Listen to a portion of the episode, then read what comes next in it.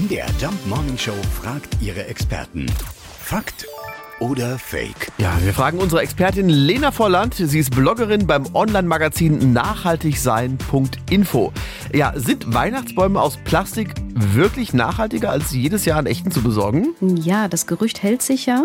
Aber man muss trotzdem ganz klar sagen, der Weihnachtsbaum aus Plastik ist keine wirkliche Alternative. Bei der Herstellung wird ja zum einen schon CO2 freigesetzt. Dazu kommt, dass die meisten Plastiktannen in China und Fernost produziert werden.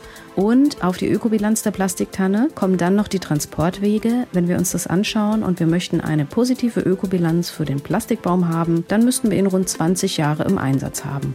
Besser ist also, wenn man sich einen echten Baum holt und im Idealfall auch noch einen zertifizierten Baum, einen regionalen Baum.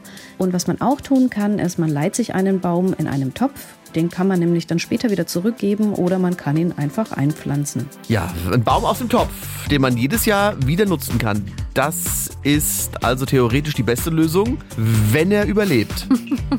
Sarah, dieses Jahr hast du sozusagen eine neue Chance. Gebe mein Bestes.